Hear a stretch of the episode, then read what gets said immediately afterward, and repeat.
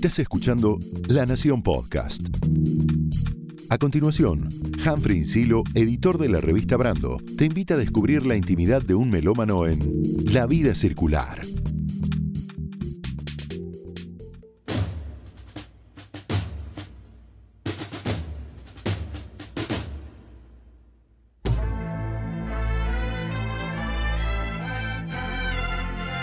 Hola a todas, hola a todos. Mi nombre es Humphrey Insilo y en este episodio se sube a la vida circular Antón Álvarez Alfaro, popularmente conocido como C. Tangana, responsable del madrileño, que aunque recién estemos en el primer semestre del año, creo que ya se aseguró un lugar entre los mejores discos del 2021.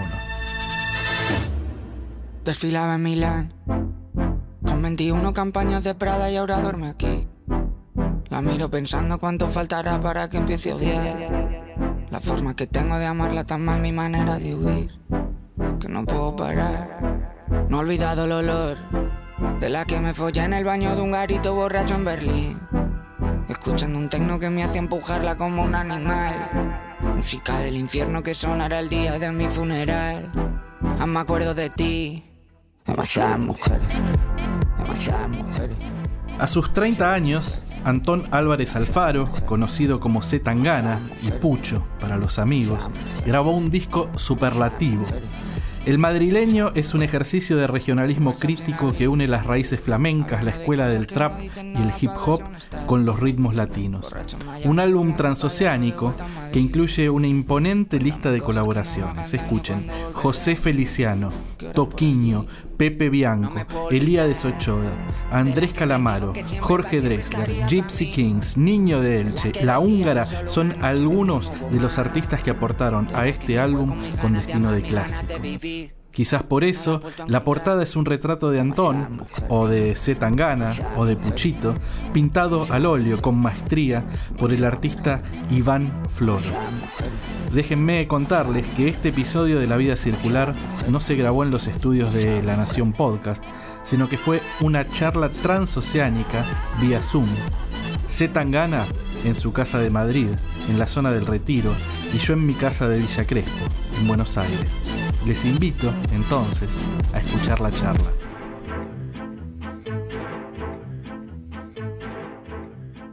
Este, este, Zoom que estamos teniendo es un Zoom transoceánico. Eh, y eso mismo está pasando ahora con, tu música que de la península ibérica se está expandiendo al resto del mundo. Digo, de las marquesinas gigantes de Times Square hasta esta foto, déjame mostrarte, que tomé este fin de semana en un cartel de publicidad de mi barrio, aquí en Buenos Aires, en Villa Crespo. ¿Cómo te estás tomando estas repercusiones del álbum? Y no me refiero solo a esta cuestión de la publicidad, sino a la crítica que ha sido sumamente elogiosa en medios de todo el mundo. Con orgullo, eh, la verdad, ha sido un trabajo muy duro, ha sido dos años muy locos eh, llevando a cabo esto. Mm, ha habido muchísimas dudas con el disco eh, y estoy muy contento, la verdad, estoy, estoy como... Llego un poco cansado, si te soy sincero. O sea, yo cansado y no sé cómo estaría si hubiese salido todo fatal pero, pero no sé, siento como cierta calma, cierta paz porque ya he acabado el proceso, porque todo, y, parece como que todo va muy bien, ¿no? Parece como que, que, yo debiera ir un poco más rápido ahora, ¿no? Porque surgen oportunidades, porque uno nunca está así, pero me lo estoy tomando con bastante calma. Eh, sigo en Madrid, no se puede viajar mucho, con lo cual estoy cerca de la familia, mm. no piso mucha fiesta, no piso mucho hotel, ¿sabes? Entonces es bastante, bastante más calmado que si esto me hubiese pasado hace un año y medio. Si hace un año y medio yo hubiera tenido este éxito, probablemente hubiera sido peligroso para mi salud y la de mis amigos. Pero ahora mismo, pues con tranquilidad. Antón, al igual que ocurre con El Mal Querer, el disco de Rosalía, al cual hiciste un importantísimo aporte como compositor, el madrileño mezcla lo global con lo local hay muchísimo para decir del álbum y, ya vamos a hacerlo, pero yo me quiero centrar en, un aspecto en particular, que es el flamenco y la copla como idioma universal. tengo acá una pila de discos que seleccioné que para mí tienen eh, una relación más o menos directa con el madrileño, a veces lineal, a veces conceptual. Pienso en grupos de mestizaje, por ejemplo, Ojos de Brujo. Pienso en una compañera de ruta, quizás en algún momento, la Mala Rodríguez. Pienso en La Chica. ¿Te acordás de ese tema Zingara Rapera? Eh, pienso en esta fusión maravillosa de Martirio y el Chano Domínguez. Este, me preguntaba si habrás escuchado este disco, Coplas de Madrid. Sí, el de Martirio, el de Martirio sí. Este, pienso también, por supuesto, en, el blues gitano de, los hermanos Rafael y Raimundo Amador. Eh, pienso en, Kiko Veneno, este es un compilado de Kiko. Pienso en otras cosas, en Paco de Lucía divirtiéndose como loco con Chick Corea, que, murió hace poco, en los Sketches from Spain de Miles Davis. Pienso yendo más atrás a los 60 en estas grabaciones de Pedro Iturral, del jazzista que editó eh, Blue Note.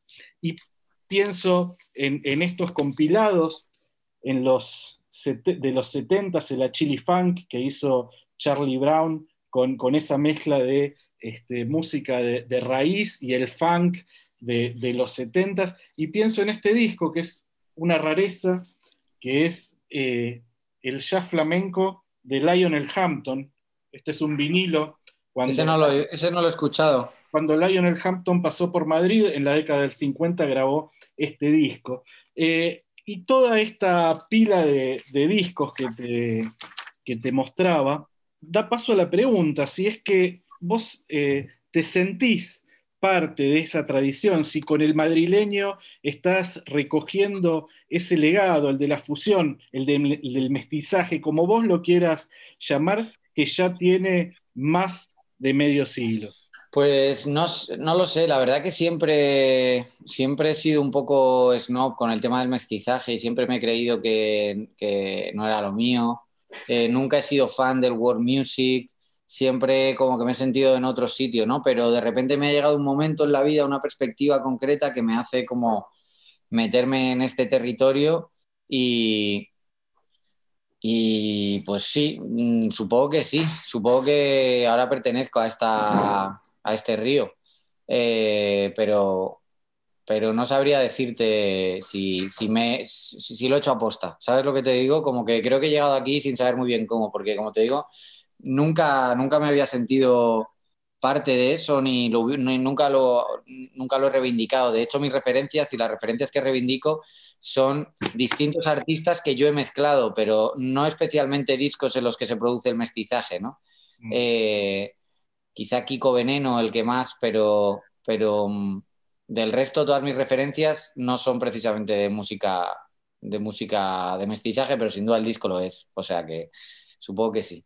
Y, tengo también acá otra pila de discos que, armé con los cuales también siento que linkea el madrileño. Jorge Drexler, después vamos a hablar un poco de él porque me mandó un audio contándome cómo había sido o cómo era la relación entre ustedes. Me dijo que el madrileño es un disco que traza puentes. Uno de esos puentes es entre la raíz y la vanguardia, de lo que hablábamos antes, eh, y otro es entre la península ibérica y el continente americano. Y entonces esta pila de discos incluye, por ejemplo, este disco de Kiko Veneno con el uruguayo Martín Buscaglia. No sé si lo escuchaste, sobre todo hay una canción que sintetiza eso, que es eh, eh, el tema América es más grande para mí, pero también está el propio Jorge Drexler con el disco que para mí es fundamental en su carrera y que vos lo has mencionado en la entrevista, que es Frontera. Pienso también en artistas brasileños como Emicida y como Marcelo Di Deutsch, y también el, disco eh, tuyo engloba un clásico como es el disco de La Fusa, de Toquinho, de esa leyenda eh, brasileña. Dicho todo esto, me da la sensación de que vos muy conscientemente buscabas hacer un disco clásico y para lograr esa trascendencia tuviste que ir a las raíces. ¿Qué hay de eso?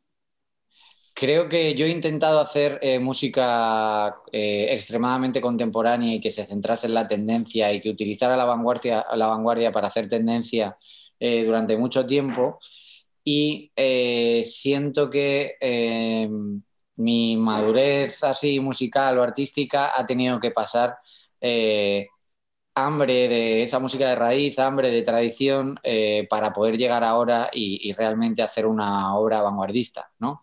Como que, que a veces nos pasa eso, que nos, despegamos de, de, lo que estamos obsesionados y entonces es cuando surge, ¿no? Como cuando se te olvida una palabra que quieres usar y al poco tiempo, cuando se te olvida que la quieres usar, viene ella sola, ¿no? O como cuando eh, no estás intentando hacer un disco exitoso, pero resulta que es el disco más exitoso de tu carrera, ¿no? Cuando no estás intentando pegar eh, una canción, resulta que haces las canciones que más conectan con la gente.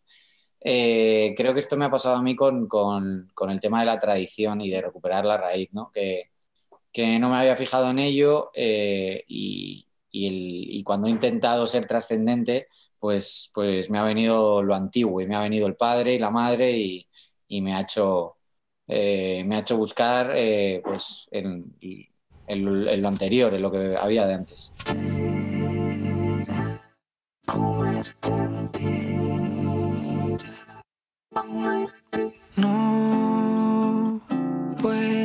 que pensar en tu forma de hablar, roneando. Mm. No puedo más que pensar en tu culo al pasar, rebotando.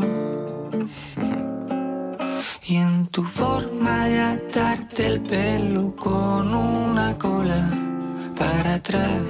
Quiero agarrarte, no aguanto más sin comerte entero.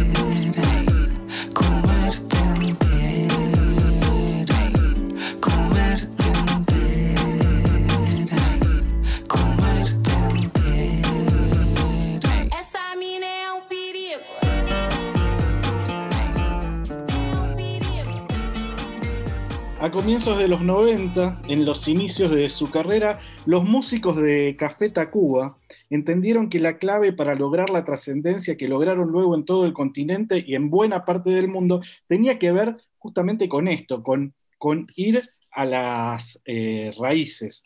En el caso de ellos, que venían de un barrio, no sé si conocéis la historia, pero ellos venían de un barrio que se llama Ciudad Satélite, en las periferias de la Ciudad de México, que era un barrio un poco construido imagen y semejanza de las eh, ciudades gringas, ellos tuvieron que hacer un ejercicio de apropiarse, o más bien de reapropiarse, de investigar esa tradición. Fueron de algún modo durante un tiempo turistas en su propia ciudad. ¿Cómo fue tu caso en relación a, estas raíces de las, que, de las que hablábamos hace un rato? Pues yo he tratado de utilizar elementos solo que pueda, que pueda dominar bien, ¿no? Eh, entonces, em, he intentado que las. He intentado no ser sesudo con las referencias, ni con las influencias, ni con nada de lo que aparezca en el disco, y que todos sean cosas completamente naturales, que me produzcan emoción, de tal forma que yo pueda jugar con ellas sin tener que complicarme mucho. Lo que sí me ha sucedido es que eh, cuando he tratado de hacer un imaginario visual de, todo el álbum, ahí sí que me he visto volviendo a mirar Madrid de una forma distinta, volviendo a mirar los personajes cañís o las actitudes cañís de una forma distinta, bueno, revisitándome un poco, ¿no? Como volviendo, sí, mirando Madrid con otros ojos sobre todo y la gente o el tipo de personaje, los lugares, eh, las rutinas de, de un personaje cañí o de, o de, sí, o de la cultura o el tipo de cultura que trato de reivindicar. Bueno, a pesar del, sonido cosmopolita o cosmopolatino, como quieras decirle, el título del disco es elocuente, El madrileño. Me gustaría saber en qué medida la ciudad donde naciste, donde te criaste, donde te educaste, define ciertos rasgos de tu personalidad. ¿A dónde te reconoces vos como un madrileño? Pues yo creo que en casi todo. Mm, o sea, madrileño es, bueno, es una ciudad formada por gente que no es de Madrid, ¿no? No tiene tanta tradición eh, de aquí por ser capital. Es una ciudad eh, compuesta por inmigrantes. De hecho, mi familia viene de la mitad del norte y la mitad del sur. pero ninguno, nadie ha nacido en Madrid. Creo también que es una forma de ser en el mundo, o sea, yo no me acerco a la bachata eh, poniendo acento dominicano, ni me acerco al tango poniendo acento argentino, ¿no? Yo me, yo me acerco a todos los sitios con mi acento madrileño y creo que es una forma muy honesta de, de viajar por el mundo y de viajar por la cultura que yo quería dejar muy patente desde el principio. Y bueno, hay ciertos valores de la ciudad que quizás no se han puesto tanto de relieve, sobre todo por la política española, que no te voy a aburrir con ella ahora mismo, pero hay un aspecto de Madrid que tiene que ver con la tolerancia. Madrid es un lugar al que llegaban eh, la gente más rara de los pueblos, en la que no eran aceptados ¿no? Para, para comportarse como ellos se comportaban, para sentir como ellos sentían. Y, y es una ciudad que permite eso, ¿no? O sea, no te voy a decir que sea una ciudad mestiza, pero es una ciudad que permite permite que todo el mundo eh, eh, la habite. Y creo que una de sus identidades fundamentales es, eh, es la acogida, ¿sabes? Y la mezcla. También me gustaría saber, Antón, porque es una ciudad que verdaderamente adoro, ¿cuál es tu circuito en Madrid? ¿Cuáles son los barrios que más transitas? ¿Algunos de tus lugares favoritos? Yo por ejemplo, tengo una especie de nostalgia perpetua por el chocolate con churro en San Ginés, por los bocadillos de calamares en alguno de los bares de la Plaza Mayor, la visita a los museos, y esto incluye desde el Reina Sofía hasta el Museo del Jamón, y parafraseando a una hermosa canción del uruguayo Martín Buscaglia, de sentir la brisa que sopla en la boca del metro de Lavapiés. Me gustaría saber cuáles son tus lugares favoritos de Madrid? ¿A, dónde llevarías a alguien que va por primera vez a la ciudad? Pues hay, hay, muchísimos sitios en Madrid. Yo he vivido en casi todas las zonas. Yo nací en Puerta del Ángel, que está al lado del río y que es una zona maravillosa ahora para vivir porque eh, la M30, que era la autopista, que la carretera más importante que es circular y que giraba en torno a todo Madrid, eh, la enterraron durante un tramo al lado del Manzanares e hicieron todo, todo eso como parques, ¿no? Y cuando yo era pequeño, abrías la ventana y escuchabas los coches corriendo por la M30 y entraba la polución. Y ahora en esa misma casa, que, que está en ese barrio de Puerta del Ángel, al lado de Ermita del Santo, eh, vive un amigo mío. Eh, entonces, ha puesto el, el estudio de música, lo ha puesto en la habitación donde yo dormía.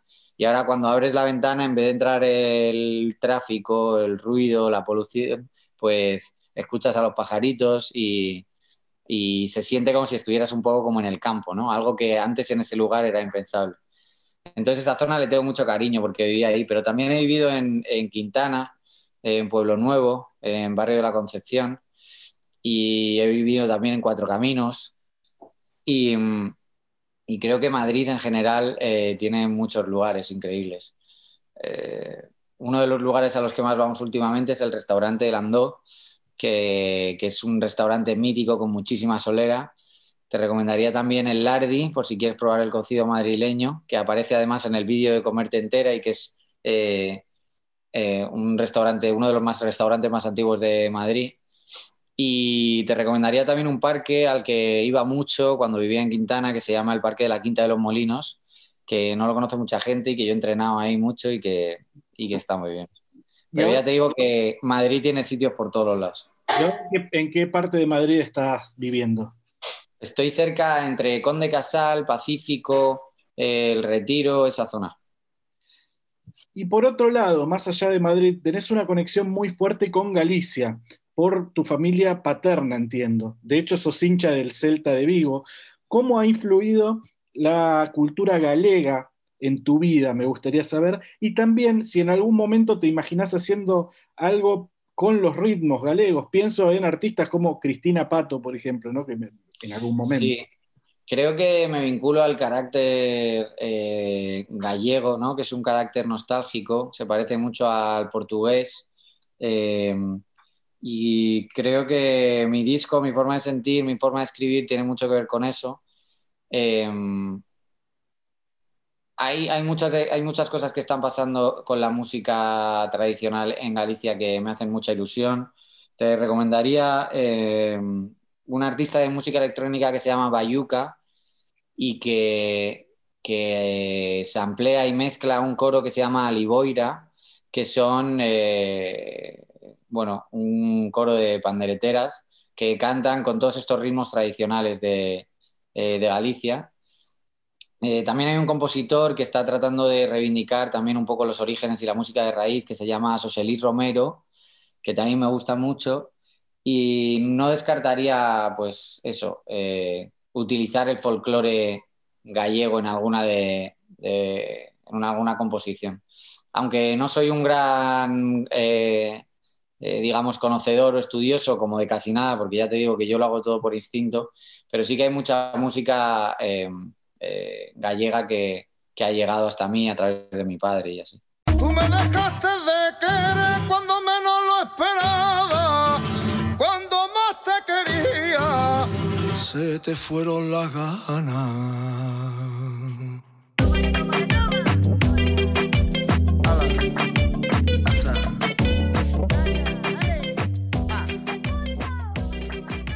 Antón, en el disco hay una infinidad de fits, la mayoría eh, insospechados. Entre ellos está la participación de Niño de Elche, un cantador o ex cantador que forma parte de la renovación del flamenco y la expansión de ese lenguaje, de ese género hacia nuevos territorios.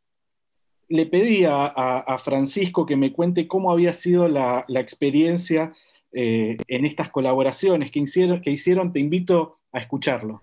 En el sinfín de colaboraciones que me he ido sumergiendo los últimos años con diferentes artistas, las colaboraciones con Antón cada vez van cobrando un, un, espacio más relevante, no tanto por lo mediático, que también, sino porque el poder trabajar con él, el poder presenciar desde dónde piensa, con quién se relaciona, sus intereses, ha hecho que se cumpla pues una de las máximas que para mí es es, importante a la hora de colaborar con alguien, que es al finalizar esa colaboración, que esa experiencia haya hecho de ti ser un hombre nuevo. Y en el caso de, de Antón y de esta relación se, se cumple al 100%. Desde que colaboré con él, que tuve esa suerte hace tres años, siempre reivindico su, su figura como una de las figuras relevantes para entender ya no solamente ¿eh? la concepción pop de, nuestro país, de España y de Latinoamérica, sino para entender parte de la historia de la música que nos ha estado ocupando y preocupando en los últimos años. Creo que el trabajo de Antón será ya no solamente apreciado en un sentido actual, sino que será reivindicado por las nuevas generaciones será una referencia crucial para el desarrollo de muchísimos artistas. Y claro, para mí que, entiendo las prácticas artísticas más allá del consumo, creo que, la figura de Antón es, una figura a tener muy muy en cuenta y a seguir valorando, apoyando em, y bueno, cuidando para que, para que, para que siga su, su trayectoria y aparte para que se sigan dando artistas de este calibre que en España estábamos muy muy faltos.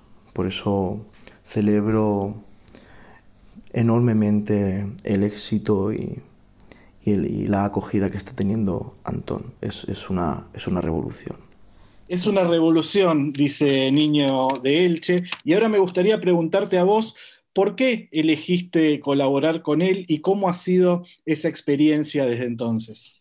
Pues a mí, eh, de, Paco, lo primero que me cautivó y me sedujo fue verla en un concierto en el que sacaba Martirio, eh, sacaba eh, un cantante de música raíz de cualquier país desconocido que se parecía al uso de la voz que él utilizaba. De repente convertir todo eso en una fiesta pachanguera, como quien dice, con una máquina de ritmos eh, de repente encontrar una guitarra eléctrica de rock, eh, de repente un momento de ambient completamente eh, disparatado. o sea, flipé en un concierto que hizo la Joy Slava en Madrid, yo ya le conocía, le, había, le, conocí, le conocí cantando debajo del Guernica. Él cantaba cantó una canción en, en, el Reina Sofía, en el Guernica. Hacían unas grabaciones y había muy poca gente ahí porque eran grabaciones que luego se emitirían pero yo justo estaba de casualidad y, le conocí ahí. Y, siempre me ha impresionado su libertad, eh, su inteligencia puesta al servicio de la irreverencia, como diría él, y bueno, hay una cosa particular, aparte de esta locura de estilos y libertad que tiene para hablar y para pensar la música y el arte en general, y es el ser alguien eh, conflictivo para los puristas, ¿no? Creo que yo vengo de ahí, él también viene de, de, estudiar la música popular, que es el flamenco, y entender la música popular y lo popular, y no ser un elitista y no ser un purista, y, eso me ayudó mucho a, acercarme a él y a, dejar que todo, todo su conocimiento se, pasase también a, mi música. ¿no? Y creo que no pude elegir mejor para componer un veneno, porque sin él no lo podría haber hecho en absoluto. Él tocó esa guitarra, él compuso conmigo eh, y, me parece como, no sé, de las mejores decisiones que, pude tomar. Eso aparte de que se ha convertido en mi amigo, un gran amigo y, un maestro más ¿no? de, los que pueden aparecer en el álbum dicen que la patria es la infancia, la, infancia, la adolescencia, acaso la educación sentimental. De algún modo, por lo que has contado, en tu casa se escuchaba mucha música, pero otro palo al que empezaste a hacer vos en la adolescencia, digo, sonaba folk, sonaba rock norteamericano, has contado que tu papá e, era muy fanático o es muy fanático de Wilco, pero yo tiendo a creer que tu patria en verdad es el rap, la cultura del hip hop, los sonidos urbanos, los que te llevaron también a incursionar de repente en el reggaetón. ¿Qué, sentís que has eh, sumado de toda esa experiencia para despacharte ahora con un disco como este? Yo creo que esa actitud siempre está ahí. Y la forma de escribir, la forma de aproximarme, la forma de hablar, mi forma de andar, mi forma de vestir, todo está impregnado de, esa cultura que fue mi primera y única herramienta, ¿no? Yo a partir de ahí he construido todo, pero yo no sabía tocar, no sabía hacer nada. Lo único que, que había un... O sea, tú sin saber hacer nada podías cogerte unos botes e irte a pintar porque se hacía así. Y podías ponerte a rapear porque se hacía así, se hacía sin saber nada. Entonces, eso eh, a mí me ha dado mucha libertad y yo creo que eso lo mantengo y que es eh, mi, mi, principal arma, ¿no? Y al final... Eh, yo creo que sigo manteniendo eh, la honestidad a la hora de escribir, que se supone que era la movida del rap, ¿no? Que tú ibas y soltabas tus barras que eran únicas tuyas y que era tu movida, lo que tú hacías. Y, yo creo que sigo hablando de eso, sigo, sigo siendo eh, eh, igual de honesto y igual de directo y de esa forma sigo escribiendo a día de hoy. Y, tu formación, de algún modo, esa formación musical fue callejera, fue autodidacta, no te metiste a un conservatorio, no te metiste a estudiar música, te metiste a hacer la carrera de filosofía. ¿En qué, en qué eh, grado de importancia dirías eh, que, tuvo la, carrera y que tiene eh, las herramientas que te ha dado la filosofía para ver el mundo al momento de trasladarlo a las canciones? Pues yo creo que en el momento concreto de trasladarlo a las canciones hay bastante poco, sobre todo en este último disco que es súper intuitivo y súper emocional. Pero a la hora de ver una carrera artística o de ser disciplinado con el trabajo de la originalidad, por ejemplo, ¿no? el tener una perspectiva, eh, perspectiva cultural también, ¿no? Este disco eh, sin una perspectiva cultural no lo hubiera podido hacer, ¿no? Porque es como, es ambicioso en cuanto a las miras, ¿no? En cuanto a qué abarcar pues todas esas cosas que están como un pasito por detrás del estudio, ¿no? Y que tienen que ver eh, con otra cosa que no es concretamente hacer música, pero que sí que te permiten hacer música, eh, en eso sí que creo que ha influido. Creo que, creo que mi perspectiva no es una perspectiva natural, es una perspectiva de alguien que, que, se ha metido por ahí. Tampoco es que haya sido un gran estudiante, ni que haya ido mucho a la facultad, ni que tenga un pozo gigante de las lecturas de filosofía, pero, pero sí que algo de eso eh, me ha ayudado seguro. En el proceso del disco trabajó un compatriota mío, Rafa Arcaute, desde Miami. Creo que él, más allá, digo, creo que más allá de la ingeniería psíquica que, tuvo el disco, de cranearlo, de imaginarlo, también un proyecto de esta magnitud, con tantas eh, colaboraciones, necesitó de una logística importante. ¿En ese rol fue importante Rafa? Sí, Rafa, bueno, aparte de componer conmigo Te Olvidaste y de producirla, fue fundamental para llegar a alguno de los eh, artistas a los que queríamos llegar, incluso para proponer eh, algunas de las colaboraciones. Eh, José Feliciano fue idea suya completamente, por, ejemplo. Hay, artistas a los que les he escrito yo directamente, Ed Maverick, Omar Adriel, Andrés, Jorge, pero Eh, hay otros artistas a los que hemos llegado a través de Kigo lo que sea, pero hay artistas a los que no es fácil llegar y es muy difícil llegar, ¿no? Te hablo de Feliciano o te hablo de Toquiño, ¿no? no yo no puedo desde... Y Rafa nos ha ayudado mucho a encauzar eso y no solo eso, sino también como a transmitir a la compañía eh, el valor del proyecto cuando todavía no estaba a lo mejor tan claro como ahora, ¿sabes? en un momento determinado él hizo un de puente porque él entendía lo que estaba pasando en el estudio y entendía bien mi visión y me permitió seducir, digamos, a toda la compañía y pues sí, ha sido una figura muy, muy importante para, para el álbum, la verdad. Esto no es más que otro sarao en el que te has colado con un traje alquilado.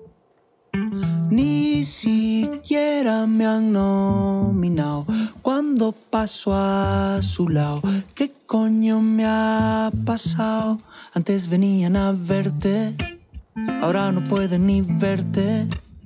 Antes estabas al dente, pisabas mucho más fuerte. Antes venían a verte, ahora no pueden ni verte. Antes estabas al dente pisabas mucho más fuerte. No hace tanto que tenías la portada, en tu teta mi frase tatuada. Ahora tengo que esperar en la entrada. Ya no hay VIP ni mesa reservada. Ya no, ya no, ya no. La gente piensa en ti como algo que pasó. Delirio de grandeza, sueños de ambición. Como era que empezaba mi última canción. Esto no es más que otro sarao en el que te has colado con un traje alquilado. Ni siquiera me han nominado cuando paso a su lado. ¿Qué coño le ha pasado? Antes venían a verte Ahora sí, yo te había contado que había hablado con, Jorge. Me gustaría hacerte escuchar el testimonio de él. Si, si te parece, lo, escuchamos a Jorge. Fantástico.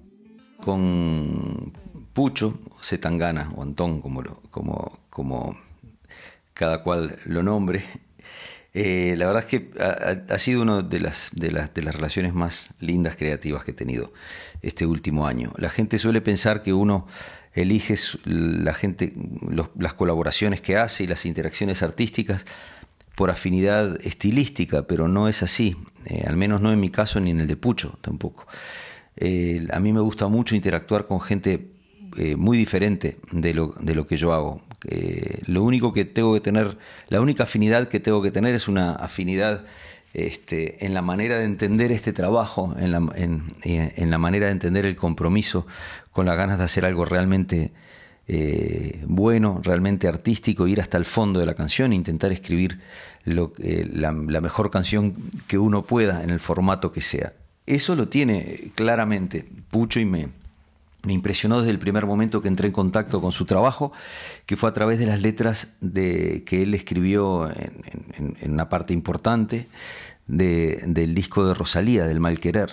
Eh, a mí me llamó mucho la atención, eh, me llamaron mucho la atención esas cuartetas de octosílabos como, como,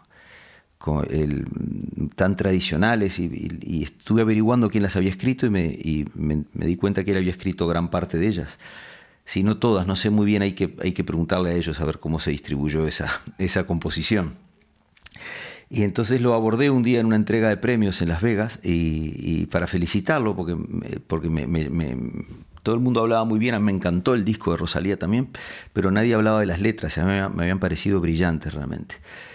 Ahí empezamos como a, charlar y a tramar un poco la posibilidad de hacer algo juntos, él, también fue muy cariñoso conmigo y y, quedamos muchas veces, yo te diría que nos hemos juntado como cuatro o cinco veces a trabajar, hemos escrito muchas cosas, algunas de ellas las hemos mostrado, otras ah, tengo una canción que me guardo yo para mi propio disco que hicimos juntos, que saldrá en algún momento. Este, y, a través de él también conocí su manera de trabajar, conocí a, Alice, conocí a Víctor, a su equipo, a, toda la gente de Little Spain, vi cómo trabaja en equipo, eso te dice mucho de una persona después de tantos años trabajando en esto, uno ver cómo, cómo sus compañeros lo consideran este, un igual, cómo sabe, sabe recibir opiniones y hacer un trabajo realmente creativo entre muchas personas y saben celebrar en su, en su equipo de trabajo. Todas esas cosas son muy importantes para mí. Y sobre todo que se toma la canción con la mayor seriedad del mundo.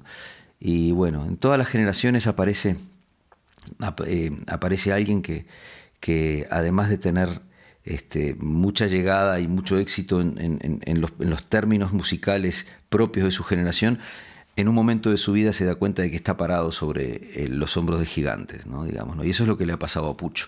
Pucho ha tendido un, puente, ha tendido muchos puentes en este último disco, puentes con, con la tradición musical hispanoamericana, iberoamericana, porque incluye Brasil también, con la tradición musical iberoamericana, puentes a través de, del océano entre España y América, que son puentes que cada tanto se refuerzan y se vuelven a, perder y se vuelven a reforzar.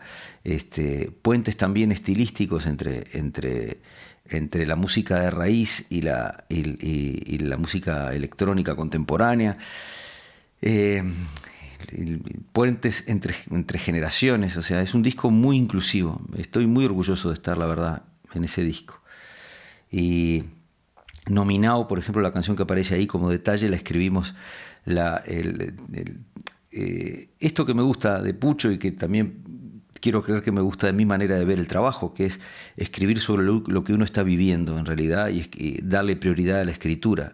La noche de la entrega de los últimos Latin Grammy yo estaba nominado y con mi canción Codo con Codo y tenía que hacer tiempo hasta las cuatro y media, cinco de la mañana.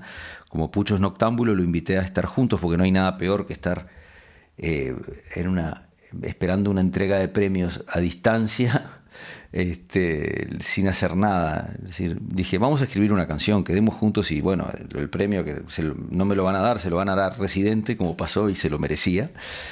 Y escribamos una canción en vez de estar ahí sin hacer nada. Y a lo largo de la noche nos pusimos a escribir y salió nominado precisamente que es un ejercicio de meta realidad, digamos, ¿no? Una canción que habla sobre el acto de escribir una canción en el momento de una entrega de premios y este y estoy muy orgulloso de, esa canción y de, la desnudez de la voz y de la guitarra. Y en definitiva lo último que a mí me parece más resaltable todavía, más que todo lo que dije de las afinidades estilísticas, de los puentes y de las circunstancias generacionales, es que lo que tiene Pucho es, que es un tremendo escritor de canciones. Tiene un repertorio increíble. Yo he tenido el gusto de verlo en, guitarreadas hasta altas horas, solo con una guitarra y con él cantando, y su repertorio es demoledor es, increíble, tiene una cantidad de, canciones que van a perdurar en, fogones y en, y, en, borracheras mm, que es envidiable, la verdad. Un abrazo, chau chau. Ahí lo escuchábamos a Jorge Drexler. Me gustaría preguntarte a vos qué, significó colaborar y sobre todo haber construido esta amistad con Jorge. Bueno, eh, con Jorge ha sido algo algo muy especial porque yo le enseñé el disco antes de que estuviese terminado, eh, compartimos más tiempo en Madrid, no es que fuéramos una vez al estudio, eh, siento como, como, mucha afinidad con él, aparte de admirarle, pues ya ha pasado a otro nivel, ¿no? Eh, es una relación muy, muy, personal, yo le he abierto como todo, todo las puertas de mi casa, como quien dice, conoce a todo mi equipo, me ha visto eso, trabajar, nos hemos quedado eh, por eso hice lo del repertorio, porque más de una vez nos hemos quedado con Víctor y con la guitarra y, entiende eh, todo, lo que, todo lo que hay ahí al fondo. Y nada, pues es, es, un honor, es un regalo que me ha hecho este disco y esta aventura y el haber tenido el valor de empujarme hacia este lugar, pues eh, haber conocido a Jorge de verdad y tenerle ahí.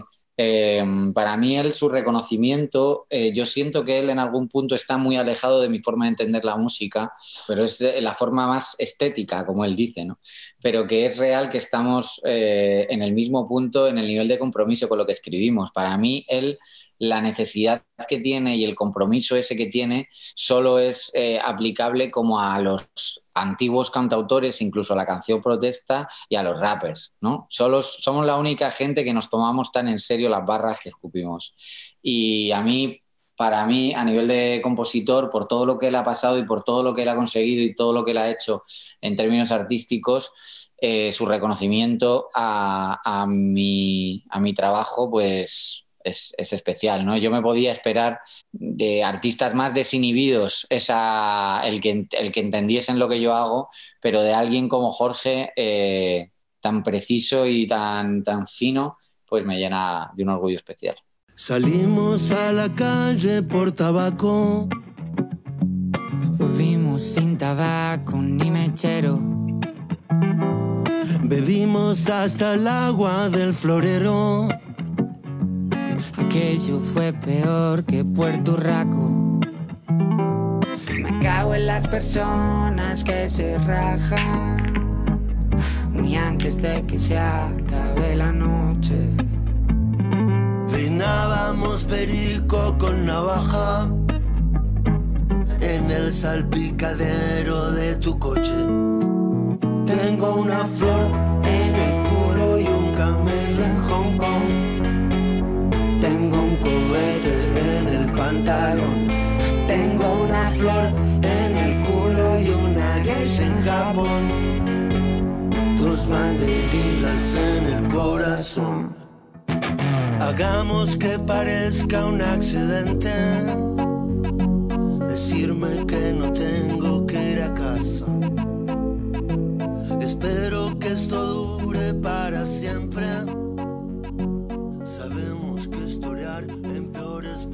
Puede entenderse a El madrileño como una obra conceptual que trasciende el formato del objeto antes llamado disco. Es que cada una de sus canciones tiene un correspondiente clip que visto de corrido en YouTube es casi como una película. Fue concebido por el propio Z Tangana junto al realizador Álvaro Santos, conocido como Santos Bacana, y producido por Little Spain. La pregunta es entonces, ¿cuáles son los planes con Little Spain, la productora de la cual forma parte Z Tangana de ahora en más? La vida de Little Spain es muchísimo más larga que la de, la de este disco o, o incluso que la mía como artista, ¿no? Tenemos eh, muchas ambiciones, entre ellas, por supuesto, está la ficción, las series, el cine. Nos interesa mucho la música y la cultura en español y, creo que nos vamos a dedicar a eso. Antes te hablaba de eh, Café Tacuba y, una característica que tiene su cantante Rubén Albarrán es que ha ido cambiando de nombres a lo largo de la carrera, algo que vos también has hecho este, con distintos eh, personajes que has construido a lo largo del tiempo. ¿De dónde viene esta cuestión medio eh, camaleónica?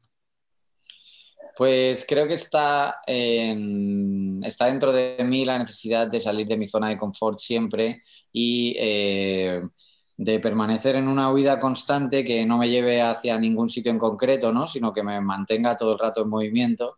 Y el cambio de nombre es solo un ejemplo más, es eh, una dramatización de, mi forma de vivir la creatividad y de, de mi manera de entender el trabajo como artista. Eh, bueno, por último, eh, yo siento que a partir de un trabajo como este, que tiene destino de clase, bueno, para mí es de los mejores discos, estamos en, marzo, para mí va a ser uno de los mejores discos del año, pero probablemente sea uno de los discos de la década y toda esa pila de discos que te mostraba antes, creo que ahí va a estar el, madrileño. Me gustaría que me cuentes si sentís que trabajos como este elevan la vara de eh, la canción popular contemporánea. Pues me gustaría pensar que por lo menos participo de la tradición de la canción popular y si estoy ahí, pues te diría que la canción popular eh, tiene la vara extremadamente alta, es imposible de alcanzarla. ¿no? Eh, lo bueno de la canción popular es eso, eh, lo que te decía Jorge de que tengo un repertorio tremendo se refiere a cuando sacamos la guitarra Víctor y yo y cantamos canciones desafinando, ¿no? creo que eso es lo mejor de la canción popular, ¿no? Que, que está ahí, que, que, se puede vivir de una forma no profesional, sino popular. Y, y creo que los discos y las formas profesionales de utilizarlas son solo eh, pequeños homenajes ¿no? a la canción popular. Y la canción popular realmente permanece ahí en, la gente que canta canciones y cuando cantamos canciones con, la gente. Luego hay formas de profesionalizarla, de eso, rendirle pequeños tributos, pequeños tótems y altares para la canción popular, pero la canción popular es increíble y permanece más allá de los discos y más allá de los álbumes y de la industria musical y todo eso, ¿no? Y, y colarse en esa tradición y que gente en su casa saque una guitarra y cante una de mis canciones, eso sería como lo más... Lo mejor que me puede pasar como, como artista. Que, una más, eh, cada vez que hablas de Rosalía, como estuvieron involucrados sentimentalmente, supongo que eh, es por eso que genera tanta polémica, pero ah, este, a mí me gustaría saber qué, importancia tuvo para vos este, y, cuán importante fue también para poder haber podido desarrollar un disco como el madrileño a nivel logística, a nivel de esto que hablabas de Rafa, que logró convencer a la compañía, el éxito que tuvo eh, el Mar Querer y también cómo fue tu experiencia, no solo trabajando con ella, sino también, mira, tengo por acá, eh, tenía por acá Matilda, el disco de, Raúl Refré, este, que, a, quien conozco desde, bueno, él colaboró en un disco que, produje yo, un, tributo a Mutantes, y también él ha colaborado con La Mala Rodríguez cuando La Mala hizo esa experiencia con el taller de, de Musics ahí en Barcelona, las versiones yaceras de, su música. Digo, ¿cuál es eh, la importancia para vos de, ese trabajo, más allá de la cuestión eh, personal y, sentimental, a nivel musical? Pues eh, Rosalía es, yo siempre pensé que iba a ser una de las artistas más grandes que íbamos a ver, toda la gente de mi generación, durante mucho tiempo. Y, creo que lo está demostrando, ¿no? Entonces, eh, es un eh, es un honor haber estado en, ese disco en algún momento, haber participado de su visión, haber participado de la visión del Guincho, que creo que es eh, un gran, muy, muy gran compositor y uno de los mejores productores que, hay en España y lleva muchos años siéndolo. Y, nada, esto es lo que más me gusta a mí de mi trabajo, juntarme con gente que que son increíblemente buenos en lo que hacen.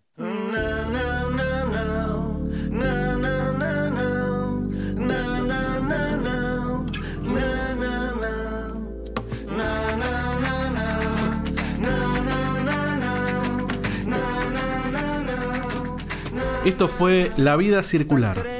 Dedicamos este episodio a Zetangana y su flamante lanzamiento con destino de clásico, el madrileño, Recuerden que estamos en Instagram, la cuenta es La Vida Circular Podcast. Nos contactamos por esa red social. Porque te advierto que me cansé, que hasta los tontos tenemos tope. Y esta vez voy a acertar aunque sea de rebote, porque te he perdonado. Pero hasta los tontos tenemos tope. Y esta vez voy a acertar aunque sea de rebote.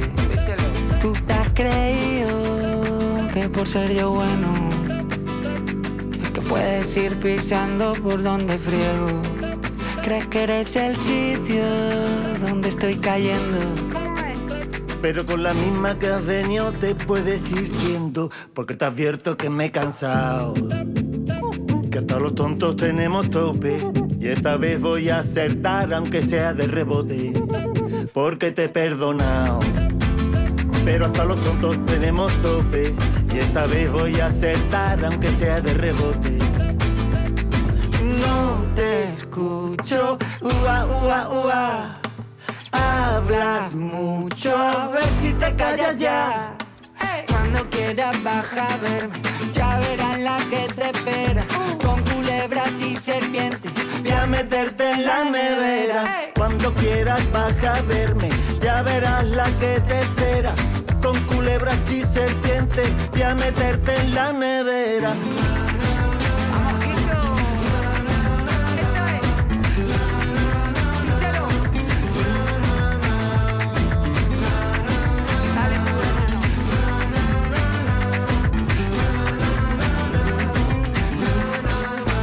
¿Te has creído que por ser yo bueno, puedes ir pisando? por donde friego. Crees que eres el sitio donde estoy cayendo. Pero con la misma que has venido te puedes ir yendo. ¡Que vámonos! ¿Tú qué te has creído? Que por ser yo bueno, puedes ir pisando por donde friego. ¿Crees que eres el sitio yendo, pero con la misma que has venido. Mira. Vámonos. Vamos, Quito. Pincelo. Dale tu veneno. Cache. Eso es. Eso es. Esto fue La Vida Circular, un podcast exclusivo de La Nación. Escucha todos los programas de La Nación Podcast en www.lanacion.com.ar. Suscríbete para no perderte ningún episodio. Estamos en Spotify, Apple Podcast, Google Podcast y en tu reproductor de podcast favorito. Seguí escuchando La Nación Podcast.